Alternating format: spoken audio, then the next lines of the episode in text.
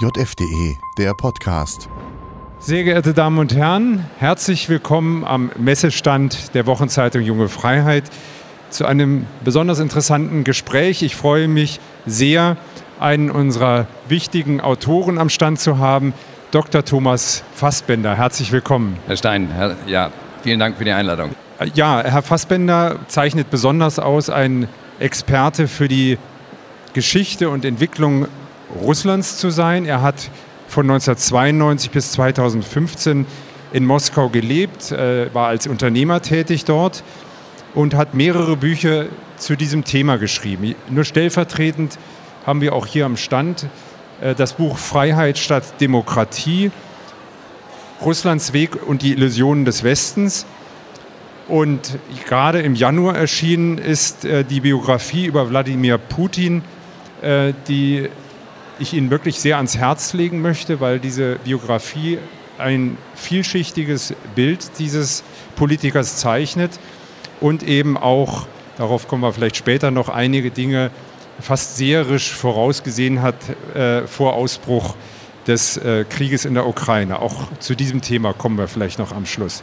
Jetzt aber erscheint ebenfalls im Verlag Manuskriptum das Buch Das unheimliche Jahrhundert vor der Zeitenwende, wo Herr Fassbender fast, könnte man sagen, nachdem er sich also jetzt auch mit dem letzten Buch bei Putin, äh, mit, der, mit dem Mikrokosmos unserer politischen Lage beschäftigt hat, jetzt kommt ein Buch, da werfen Sie fast so aus der Adlerperspektive einen Blick auf das ganze Jahrhundert, in dem wir uns befinden. Da würde ich Sie gerne fragen, warum das unheimliche Jahrhundert?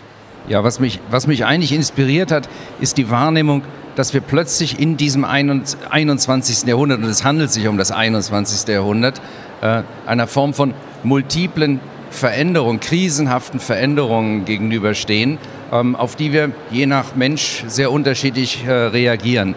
Im Zentrum steht, und da ist gewissermaßen auch der Übergang, und das ist auch die Wahrnehmung jetzt gerade nach Corona, gerade auch äh, angesichts des russischen Kriegs in der Ukraine, im Zentrum steht dieses Gefühl, wir Europäer, unsere europäische Ordnung, wir verlieren die Kontrolle, wir gleiten demografisch, ökonomisch zurück. Ich erinnere an die äh, Rivalität mit China, die Auseinandersetzungen, die inzwischen um die äh, um den Sinn oder Unsinn der Globalisierung ranken. Und jetzt kommt noch etwas dazu, zu dieser schon damit eigentlich angedeuteten Erschütterung unseres Selbstbewusstseins. Das ist die Wahrnehmung der Erderwärmung. Ähm, es wird wärmer, ja, ohne jetzt im Einzelnen auf für, wider, Gründe und so weiter eingehen zu wollen. Wir stehen vor einer massiven Bevölkerungsexplosion auf dem afrikanischen Kontinent, vor allem südlich der Sahara, Verdoppelung der Bevölkerungszahl ähm, bis 2050, Vervierfachung. Ähm, wir reden von Milliarden bis 2100, auch vollkommen im Gegensatz zum allgemeinen Trend außerhalb des afrikanischen Kontinents. In der Mischung diese Überbevölkerung oder dieser Bevölkerungszuwachs, die äh, Erderwärmung führen zu Krisen in der Versorgung, zu Veränderungen, will ich mal sagen, äh, und wahrscheinlich eben auch Krisen in der Versorgung mit Nahrungsmitteln und mit Wasser. Das Ganze läuft dann auf eine zunehmende Wanderungsbewegung. Absichtlich benutze ich jetzt nicht das Wort Migration, weil es geht wirklich um Wanderungsbewegung. Es geht ja um das Jahrhundert. Ja? Es geht nicht um 2015 oder, das, oder 2022, sondern um die fast acht Jahrzehnte bis zum Ende des Jahrhunderts. Und aus diesem, äh, dieses, äh, diese Einwirkung der, dieser multiplen Krisen sorgt für, für in, bei vielen Menschen, ja, nicht bei allen Menschen, aber bei vielen Menschen für das Gefühl, da geschieht etwas Unheimliches, dessen wir nicht Herr werden. Und das, diese Menschen sind eigentlich die Zielgruppe auch für mein Buch, weil ich beschäftige mich mit dem Unheimlichen. Ich versuche es zu erklären, zu verstehen, was ist das Unheimliche eigentlich daran. Ich beschäftige mich mit den Reaktionen der Menschen. Ich referiere natürlich auch zu diesen Krisen, aber es gibt viel bessere Bücher zu Klimawandel, viel bessere Bücher zu Demografie und alles. Vor allem im Zentrum steht ein Kapitel vom Nicht-Wahrhaben wollen.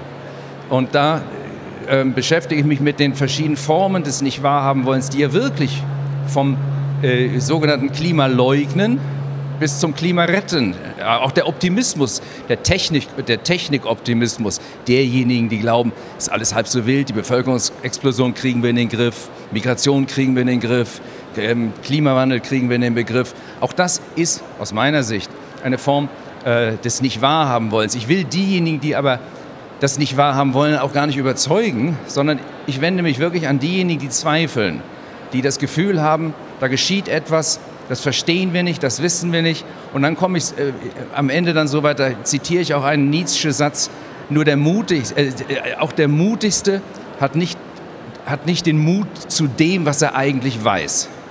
Das Kernproblem, unser aller Kernproblem, ist, dass wir bisher uns nicht darauf einlassen, die Dinge zu Ende zu denken. Ähm, und das steht dann, sagen wir mal, in der Perspektive dieses Buches. Ich würde die Menschen gerne äh, dazu, dazu provozieren, zu Ende zu denken. Ja, Sie stellen die These auf, im Zuge dieser, dieses Szenarios, dass der europäische Rationalismus mit seinem Machbarkeitsdenken, die Schlagwort wir schaffen das, dass dieser europäische Rationalismus definitiv an ein Ende kommt, sagen Sie. dass wir mit dieser Einstellung, wir könnten also äh, diese Krise beherrschen, nicht weiterkommen. Ich verstehe Sie so, gerade diese beiden Stichworte, einerseits äh, der Klimawandel, welche Ursache er auch immer hat, und die, äh, Bevöl die Bevölkerungsexplosion in Afrika, dass das wie Naturgewalten sind, die mit solcher, solchen Methoden nicht in den Griff zu bekommen sind. Dass es Naturgewalten sind, auf die uns quasi überrollen werden. Ist das richtig so? Ähm, weitgehend ja. Ähm, wir erleben das, das Ende des europäischen Zeitalters, eines ungefähr mindestens 200, 300-jährigen Zeitalters. Ähm, und zwar ökonomisch, geopolitisch, äh, demografisch ähm, und eben auch weltanschaulich ideologisch. Also der europäische Rationalismus, der wirklich davon, der wirklich gebaut hat, die heutige Welt, die industrielle Zivilisation, die ja inzwischen die ganze Welt umfasst, ist ja unsere Schöpfung. Ähm, und mit dem Wort Naturgewalt muss man natürlich vorsichtig umgehen. All das ist menschengemacht und all das ließe sich auch, das ist ein, ein wesentlicher zentraler Punkt bei mir, äh, es wird oft an die Menschheit appelliert. Die Menschheit kann das ja alles lösen. Das ist völlig richtig. Das Bevölkerungs für, für die Bevölkerungsexplosion sind die Frauen und Männer verantwortlich, die Kinder machen. Also die Menschheit könnte das alles lösen. Nur die, die Menschheit könnte auch morgen aufhören, CO, fast CO2 zu, äh, zu produzieren. Nur es gibt diese Menschheit nicht. Sie ist eine Fiktion. Es gibt kein, sie ist kein Agent, sie handelt nicht. Wir haben es mit einer 8 Milliarden starken, im nächsten Monat wird der 8 Milliardste Mensch geboren, wir haben es mit einer 8 Milliarden starken Zivilisation zu tun, die sicher ein Menschenprodukt ist, deren Folgen aber von, ab einem bestimmten Punkt, sagen wir, ich will jetzt nicht sagen Naturgewalt, wäre vielleicht besser, man würde sagen schicksalshaft werden. Oder entfesselte Naturgewalt. Entfess ja, aber im Prinzip ist es schicksalhaft gewordenes Menschenwerk. Menschenwerk, was sich in, äh, in eine Form von Schicksal verwandelt. Also man muss da sehr philosophisch werden, um dann die Begriffe abzugrenzen. Ähm, aber in einfacher Sprache gesagt, wir können es nicht beherrschen und kontrollieren.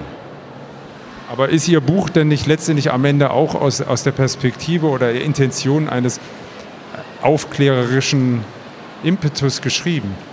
Also ich möchte immer gerne, dass die Menschen der Wahrheit ins Gesicht sehen. Also ich bin ein großer Freund der Wahrhaftigkeit und ein großer Feind der Selbstlüge.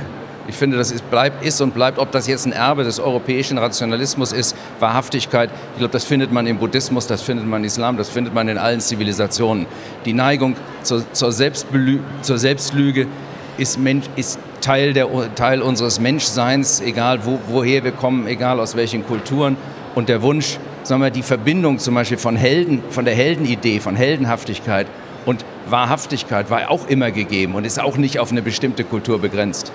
Aber das ist mir sicher ein Anliegen.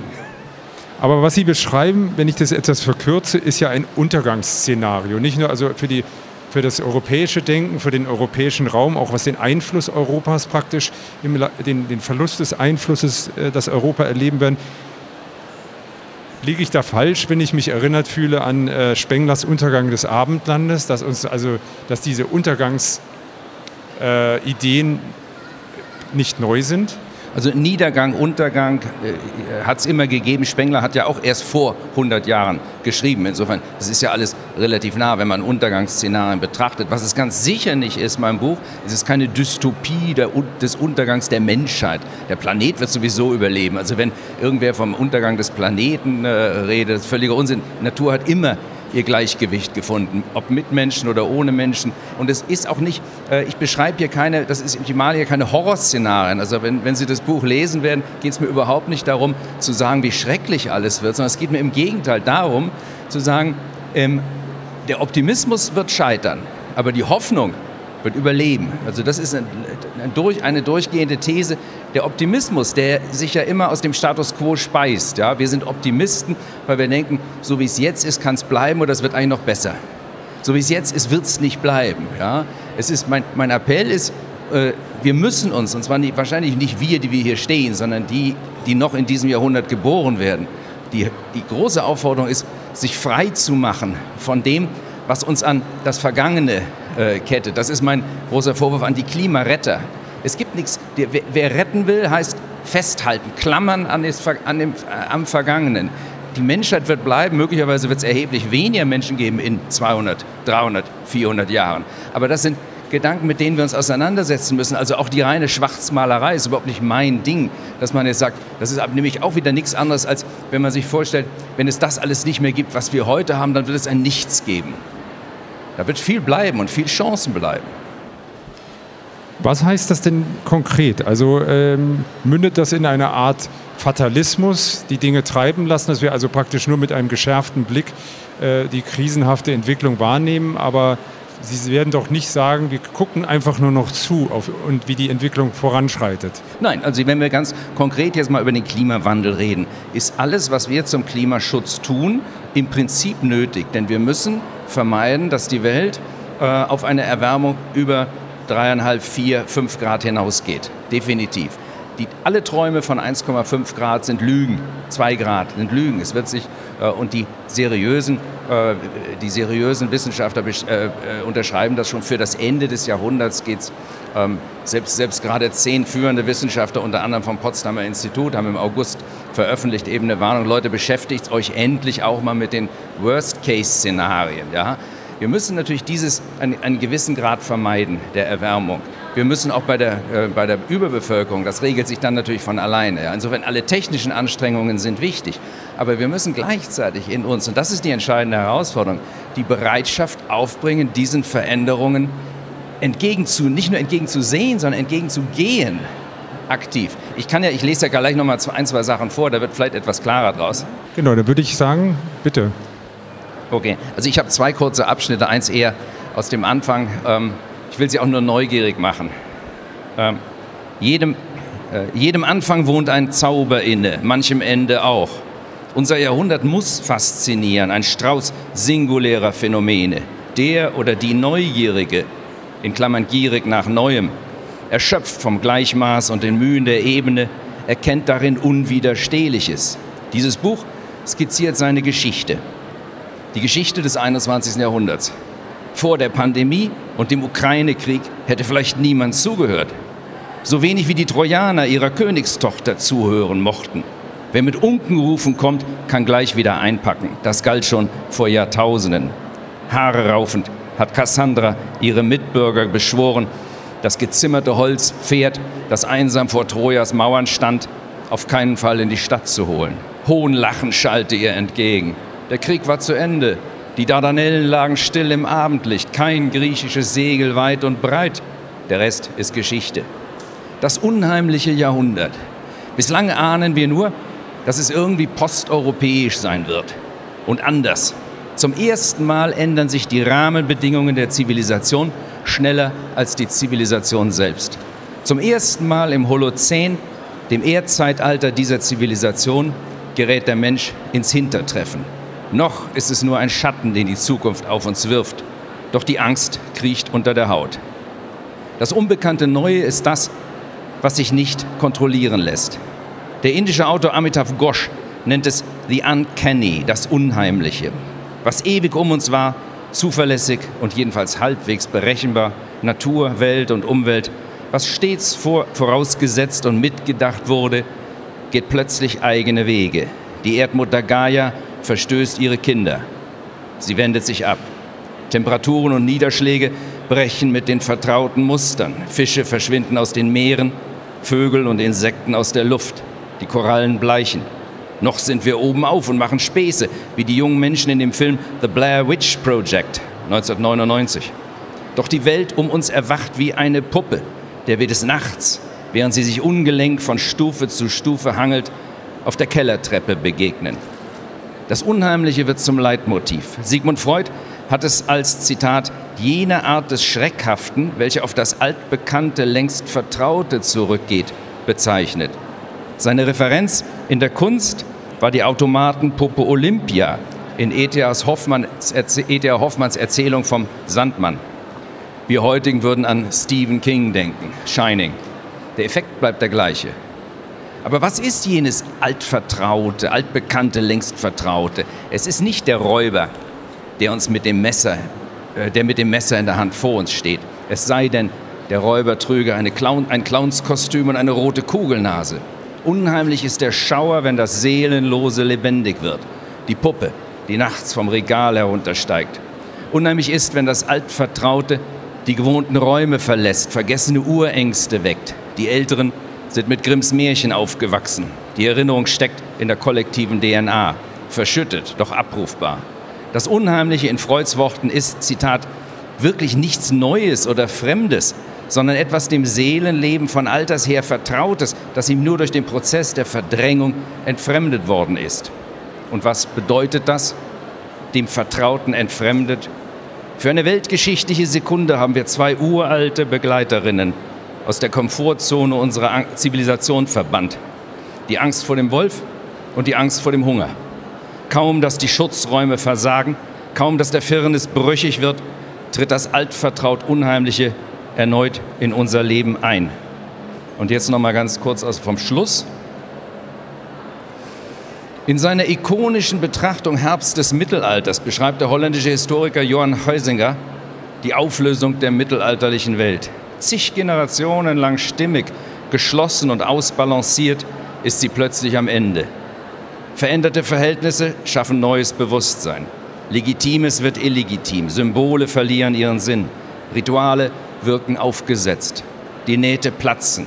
Es ist eine Zeit zwischen Verkommenheit und Aufbruch, zwischen Angst und Neugier. Zitat aus Heusinger. Es ist eine böse Welt. Das Feuer des Hasses und der Gewalt lodert hoch empor. Das Unrecht ist mächtig. Der Teufel besetzt mit seinen schwarzen Fittichen eine düstere Erde. Und in Bälde wartet der Menschheit das Ende aller Dinge. Aber die Menschen bekehren sich nicht. Die Kirche kämpft, Prediger und Dichter klagen und mahnen vergebens. Hieronymus Bosch, der in diese Vorrenaissance hineingeboren wird, fasst den Wahnsinn in Farbe und Form. Im 21. Jahrhundert begegnet uns wieder eine festgefügte Gesellschaft, bewährt und begeistert von sich selbst. Gab es je auch nur annähernd so viel Fortschritt? Doch veränderte Verhältnisse schaffen neues Bewusstsein. Wer sieht die haarfeinen Sprünge im Eis? Wer hört das Rumoren in den Tiefen der Gletscherspalten? Wenn dann der Knall über die gefrorene Fläche peitscht, wenn die tonnenschweren Massen reißen, ein einziger tiefer Schreck, gelähmtes Innehalten. Die Umgetriebenen, Fridays for Future oder Extinction Rebellion oder die letzte Generation, bewegt zumindest eine Ahnung. Vielleicht ist es auch nur der Kick einer gelangweilten Großstadtjugend, die den Schauer des Unheimlichen entdeckt, sogleich eingehegt durch ein Netz kommerzieller und medialer Interessen. In Karin Norgards, das ist eine Wissenschaftlerin, deren Arbeit ich vorher zitiere, in Karin Norgards Worten eine serielle Produktion von Unschuld, dargestellt durch die Schauspieltruppe der Klimakleber, so nennt sie die Bildzeitung, und ihrer journalistischen Komparsen. Verglichen mit den panischen Erscheinungen der Zukunft sind Fridays for Future Extinction Rebellion und die letzte Generation biedermeierliche Kränzchen. Was kommt, wird an die südfranzösischen Katarer erinnern, die vor bald tausend Jahren jeden Elitenvertreter, der ihnen unter die Finger kam, vom Leben zum Tode beförderten. Oder an das millenarische Heilsregime der Münsteraner Täufer im 16. Jahrhundert. Zivilisation ist Lack, allerdünster Firnis. Dann gehen die Tage auf, von denen der Simplicissimus Teutsch geschrieben hat.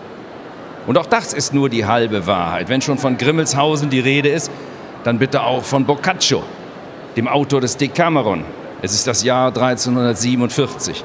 Während die Pest den Großteil der Florentiner dahin rafft, versammeln sich sieben junge Mädchen und drei junge Männer in einem sonnendurchfluteten Landhaus inmitten weitläufiger Gärten vor der Stadt. Sie erzählen Geschichten, jede Zeile voller erotischer Spannung. Rücksichtslos und lebensgierig. Den frühen Tod vor Augen drängt sich der Sexus in den Vordergrund. Wer unsere Zukunft beschreibt, darf die Überlebenden nicht vergessen. Alle jene, die sich nicht unterkriegen lassen, ob mit Glück, Talent oder aus purem Willen und Instinkt. In toskanischen Landhäusern werden sie nicht residieren, dort haben dann die Marodeure das Sagen.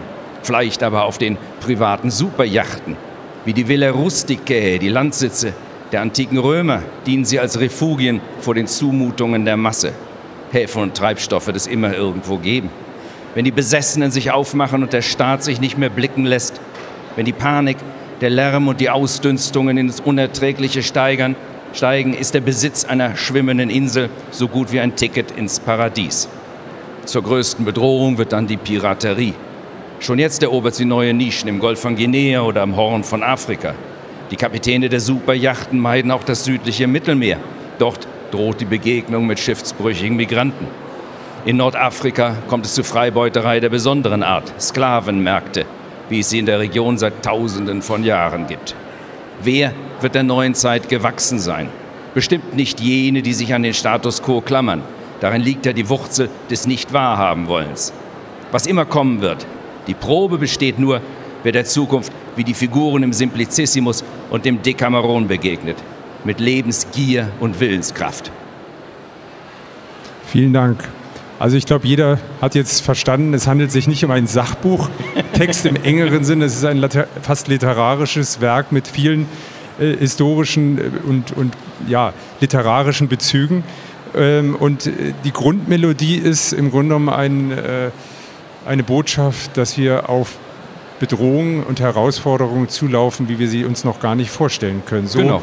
Das höre ich dabei heraus und dass das, was wir gerade aktuell erleben, also weil es die Energiekrise, auch die Wirtschaftskrise oder der Krieg in der Ukraine angeht, dass das erst ein laues Lüftchen ist gegenüber dem, was wir erleben werden. Verstehe ich sich richtig? Ja, Sie übertreiben das ein bisschen mit einem lauen Lüftchen. Es ist weniger lau als die Jahre bis 2018. Ich, ich schreibe, ich, schreib, ich habe ja die Stelle vorgelesen, 2018, äh, wenn wir das damals vorgelesen hätten, vor, vor Corona, äh, vor dem Ukraine-Krieg, hätten wahrscheinlich, also wären, wären Sie jetzt wahrscheinlich alle schon weggegangen lange. Ja?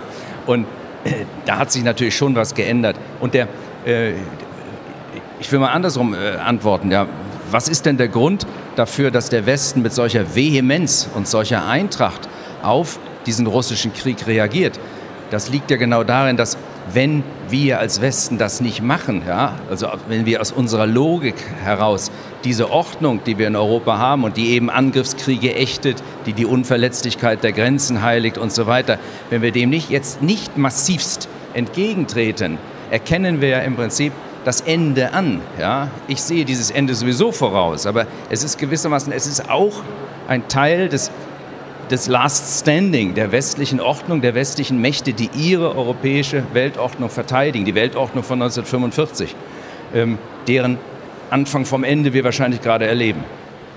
Also wenn, wenn, wenn man unterschreibt, dass man sagt, Europa befindet sich im Abstieg, auch es heißt schon länger, dass auch Amerika im Abstieg begriffen ist äh, und sich auf dem Rückzug befindet, dass vielleicht dieser Einsatz jetzt eben auch im Ukraine-Krieg so ein, ein Aufbäumen ist oder nochmal ein Versuch einer Gegenwehr. Und dann heißt es immer auch eigentlich banal, dass also China bereits äh, Nummer eins, äh, allein wirtschaftlich ähm, äh, die Nummer eins auf der Welt ist und das kommen wird, dass also auch in anderer Hinsicht äh, China auf Platz eins rutschen würde. Aber alle diese Regionen haben ja mit einem, einer weiteren Naturgewalt äh, zu tun, nämlich dem demografischen Rückgang der meiner Meinung nach auch früher oder später Afrika treffen wird. Ist nicht am Ende dieses Jahrhunderts das eigentliche Problem, also dass die, der weltweite nicht zu stoppende Bevölkerungsrückgang und nicht die Explosion.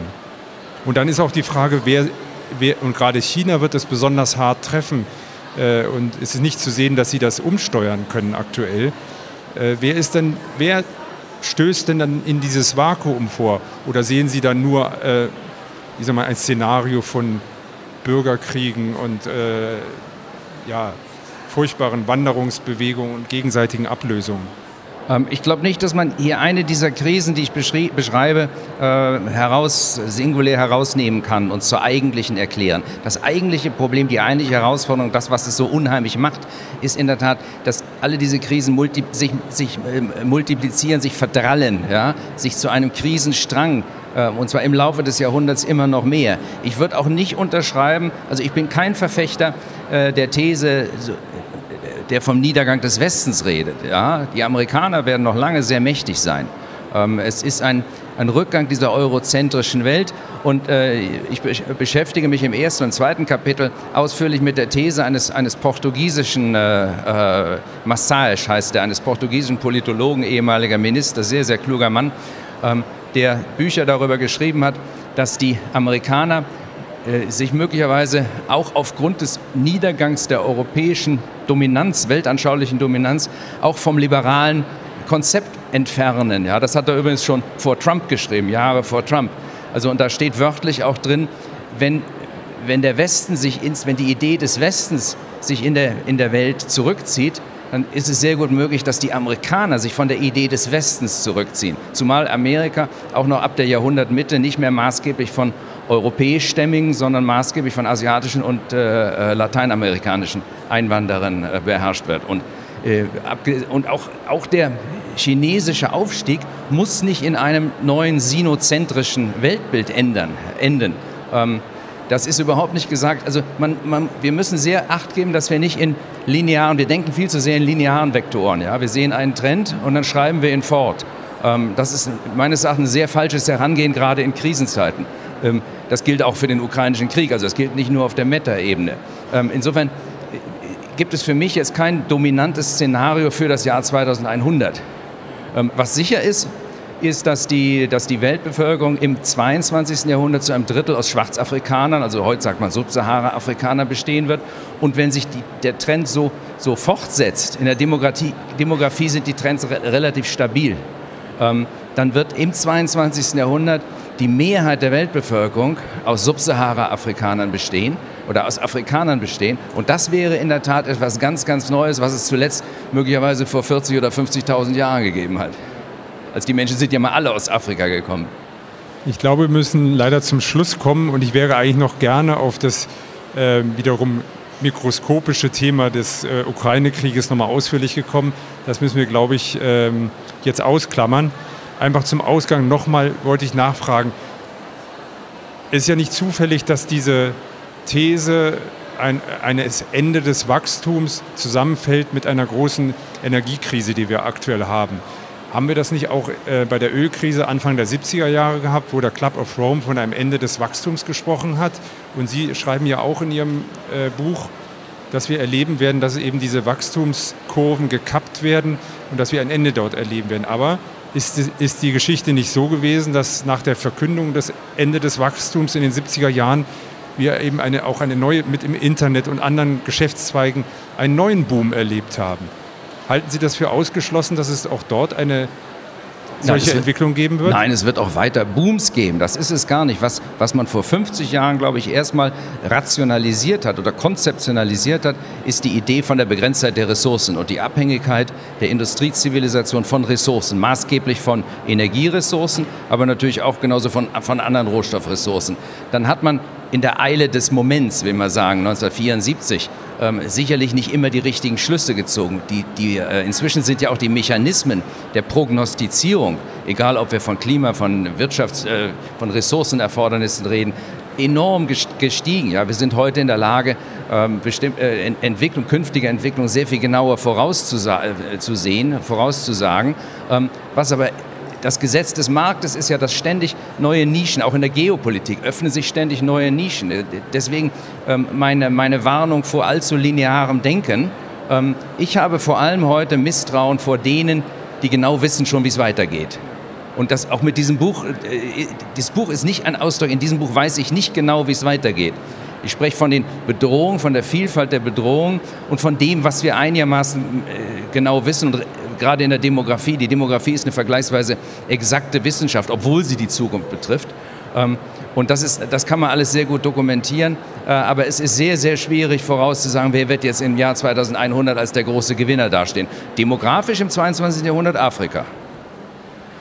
Vielen Dank, Herr Fassbender, für den Besuch am Stand. Ich glaube, wir haben viele neugierig gemacht auf Ihr neues Buch, das unheimliche Jahrhundert. Lade ich Sie herzlich ein, das äh, Buch zu bestellen, auch bei uns beim JF Buchdienst. Und ich möchte Ihnen auch noch mal ans Herz legen, die Biografie über Wladimir Putin, ein wirklich ausgewogenes Panorama, was über diesen Politiker hier entfaltet wird und wie gesagt mit einigen seherischen äh, Momenten meiner Meinung nach, wo er, äh, Herr Fassbender, schon vor Ausbruch des Krieges gesehen hat, dass die Ukraine das Schicksal von Wladimir Putin sein wird. Vielen herzlichen Dank. Danke. JFDE, der Podcast. Ein Angebot der jungen Freiheit. www.jungefreiheit.de